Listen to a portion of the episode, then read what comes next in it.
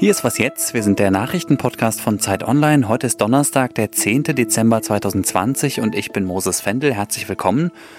Wie wichtig ist den Menschen in Deutschland der Klimaschutz und was heißt das für die Politik? Das klären wir gleich hier im Podcast. Und wir reisen, zumindest gedanklich, in ein Land, das für Journalistinnen und Journalisten als das gefährlichste der Welt gilt, nämlich nach Mexiko. Jetzt kommen aber erstmal die Nachrichten. Ich bin Christina Felschen. Guten Morgen. Der Ruf nach einem harten Lockdown über die Feiertage wird immer lauter. Bundeskanzlerin Angela Merkel fordert eine rasche Entscheidung. Möglicherweise beraten Bund und Länder nochmal über ein gemeinsames Vorgehen. Bayern und Sachsen sind schon mit Verschärfungen vorgeprescht. Die Ministerpräsidenten der beiden Länder fordern auch einen bundesweiten Lockdown. Ihre Landeskollegen in NRW und Schleswig-Holstein schließen sich an. Auch die Ärztegewerkschaft Marburger Bund hält strengere Corona-Maßnahmen für unvermeidbar. Ärzte und Pflegerinnen arbeiten am Anschlag, sagte die Vorsitzende Susanne Jona der Rheinischen Post. Die Zahl der Patienten in den Krankenhäusern steige noch weiter. Auch der Hauptgeschäftsführer des Städte- und Gemeindebunds, Gerd Landsberg, sprach sich für schärfere Regeln aus. Allerdings erst vom ersten Weihnachtsfeiertag an. Gestern sind in Deutschland 590 Todesfälle im Zusammenhang mit Covid-19 registriert worden. So viele wie nie zuvor. Auch die Zahl der Neuinfektionen ist trotz des Lockdown-Light weiterhin hoch. Dürfen Menschen nach Syrien abgeschoben werden? Das ist eine der Fragen, die die Innenminister der Länder heute und morgen bei ihrer Konferenz entscheiden wollen. Bundesinnenminister Horst Seehofer hatte vorgeschlagen, den momentan geltenden generellen Abschiebestopp in das Bürgerkriegsland zu beenden. Im Falle von Straftätern will Seehofer künftig jeden Einzelfall prüfen lassen und gegebenenfalls eben doch abschieben. Redaktionsschluss für diesen Podcast ist 5 Uhr. Dieser Podcast wird präsentiert von Spotify. Wie viel Zeit bleibt noch zum Handeln?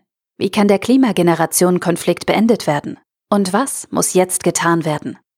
Im neuen Spotify Original Podcast 1,5 Grad geht die Klimagerechtigkeitsaktivistin Luisa Neubauer den brennenden Fragen der Klimakrise auf den Grund. Jeden zweiten Dienstag, nur auf Spotify.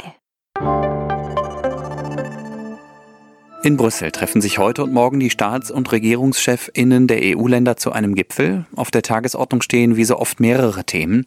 Der Kampf gegen Corona, der Streit mit Polen und Ungarn um den gemeinsamen Haushalt und das Verhältnis der EU zur Türkei. Ein weiteres wichtiges Thema sind die gemeinsamen Klimaziele der EU-Staaten. Wir erinnern uns, Kommissionspräsidentin Ursula von der Leyen hat ja im Spätsommer deutlich ehrgeizigere Ziele vorgeschlagen. Ob sie damit durchkommt, das liegt jetzt ganz entscheidend an den Regierungen der Mitgliedstaaten. Passend zu dem Thema ist jetzt eine neue Studie erschienen. Darin geht es unter anderem um die Frage, ob mit Klimapolitik Wahlen entschieden werden können. Und meine Kollegin Nele Spandig aus unserem Ressort Politik, Wirtschaft, Gesellschaft hat sich die Studie angeschaut. Hallo erstmal Nele. Hi. Erstmal grundsätzlich, was ist das für eine Studie und wer hat sie gemacht? Die Studie wurde gemeinsam von den Open Society Foundations und einer Forschungsgruppe namens DPART erstellt. Und eigentlich haben die sich im Prinzip sehr einfach gefragt, wie wichtig ist der deutschen Bevölkerung Klimapolitik? Auch jetzt in Anbetracht der Corona-Krise, die ja sehr viel Aufmerksamkeit der letzten Monate auf sich gezogen hat. Kurz zur Erklärung noch die Open Society Foundations. Das ist eine Gruppe von Stiftungen, die dem US-amerikanischen Milliardär George Soros gehören. Er will damit den Gedanken der offenen Gesellschaft fördern, steckt ja auch in dem Namen drin, Open Society Foundations. Und zwar tut er das, indem seine Stiftungen zivilgesellschaftliche Initiativen und Organisationen unterstützen. Was sind jetzt für dich die wichtigsten Ergebnisse der Studie? Ich würde sagen, das Interessanteste ist eigentlich, dass einem Großteil der deutschen Klimapolitik tatsächlich ziemlich wichtig ist. Also es gab eine Frage, da sollten Leute verschiedene Politikfelder danach ordnen, wie wichtig die für das Regierungshandeln sind. Und das waren zum Beispiel Bildung, soziale Sicherheit, Gesundheitsversorgung und eben auch Klimapolitik. Und tatsächlich haben 56 Prozent der Befragten gesagt, Klimapolitik ist eins der drei wichtigsten Anliegen der Regierung.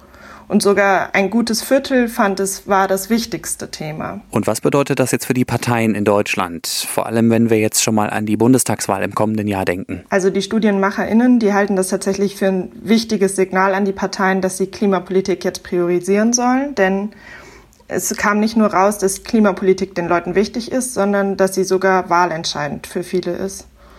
Und Das kann natürlich ziemlich gut sein oder ziemlich schlecht, je nachdem, wie deine Anhängerinnen deine Klimapolitik einschätzen. Und tatsächlich ist es zum Beispiel so, dass die Anhängerinnen der CDU, CSU, da gibt es etwa 26 Prozent, die zum einen sagen, Klimapolitik ist wahlentscheidend und zum anderen denken, dass es andere Parteien gibt, die das besser können.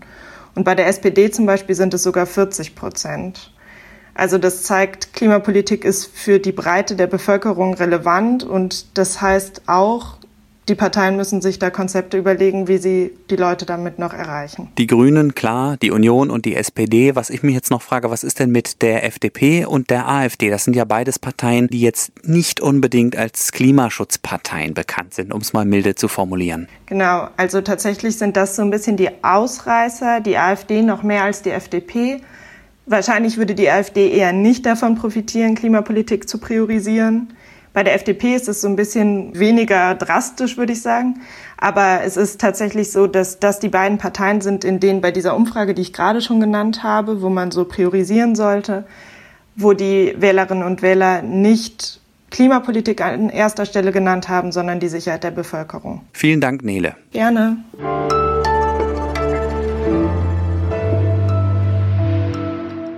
Und sonst so? Es gibt Meldungen, die sind zu schön, um wahr zu sein. Die Stadt Neapel ist ja nicht nur für ihre Pizza, sondern auch für Weihnachtskrippen bekannt. Und der Verband der Pizzabäcker hat jetzt beide Künste verbunden und in der Basilika Santa Chiara nach drei Monaten Arbeit eine Krippe aus Pizzateig aufgestellt. Drei Meter breit und zwei Meter hoch ist die Krippe. Sie zeigt traditionell das Alltagsleben der Menschen in Neapel im 18. Jahrhundert, mittendrin Maria und Josef. Die Figuren bestehen aus Terrakotta und Stoff, der Rest ist aber komplett aus Teig. Ungefähr 200 Kilo Mehl wurden dafür verbacken. 2017 wurde schon das neapolitanische Pizzabacken zum UNESCO-Weltkulturerbe erklärt. Wer weiß, vielleicht ist ja die Pizza Krippe als nächstes an der Reihe.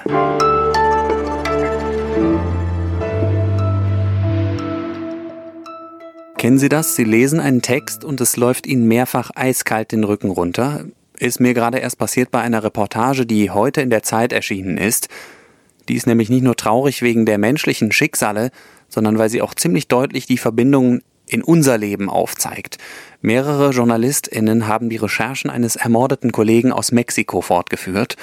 Der Reporter hat seine Arbeit vor drei Jahren buchstäblich mit dem Leben bezahlt und an der Recherche beteiligt war auch Zeitautorin Amrei Cohen, die dafür unter anderem in eine Stadt im Nordwesten von Mexiko gereist ist. Hallo Amrei. Hi. Erstmal, welche Stadt war das und was genau hast du da recherchiert? Die Stadt, das war Culiacan, das ist die Hauptstadt des Bundesstaates Sinaloa. Und Sinaloa ist ja vor allem bekannt für das Sinaloa-Kartell, dessen Chef jahrelang Joaquin Guzman war, den die Welt aber eher kennt als El Chapo, der Kurze.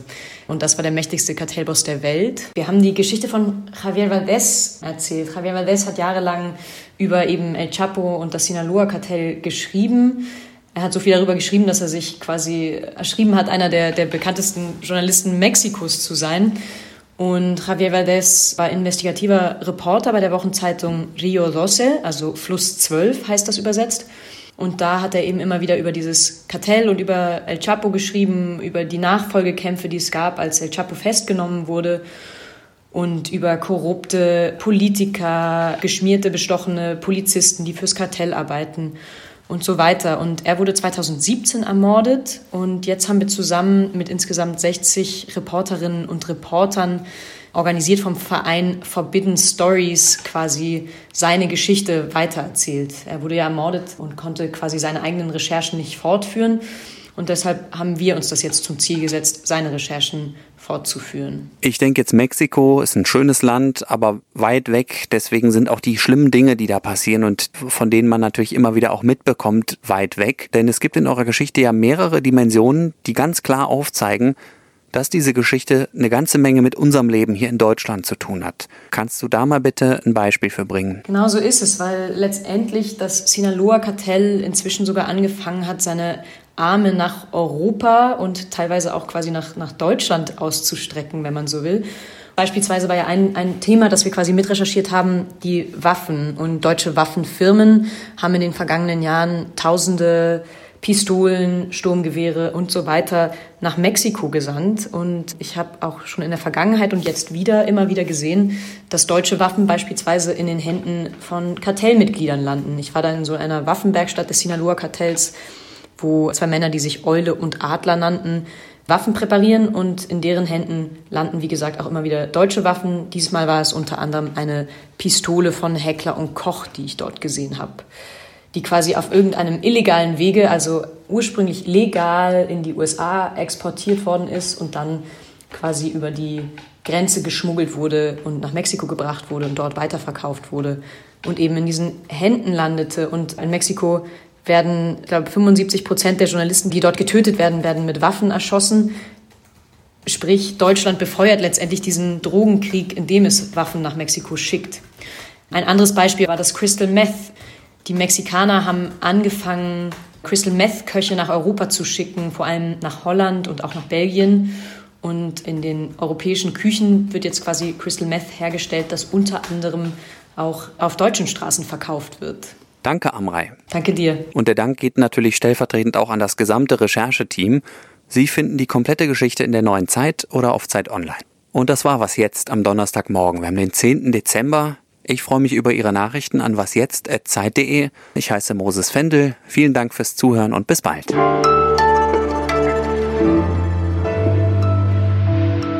habe in der Vergangenheit immer wieder über Mexiko geschrieben. Ich bin halbe Mexikanerin, auch unter anderem deshalb. Und ich bin mir sicher, dass es Geschichten sein werden, die mich mein Leben lang weiter auch begleiten werden.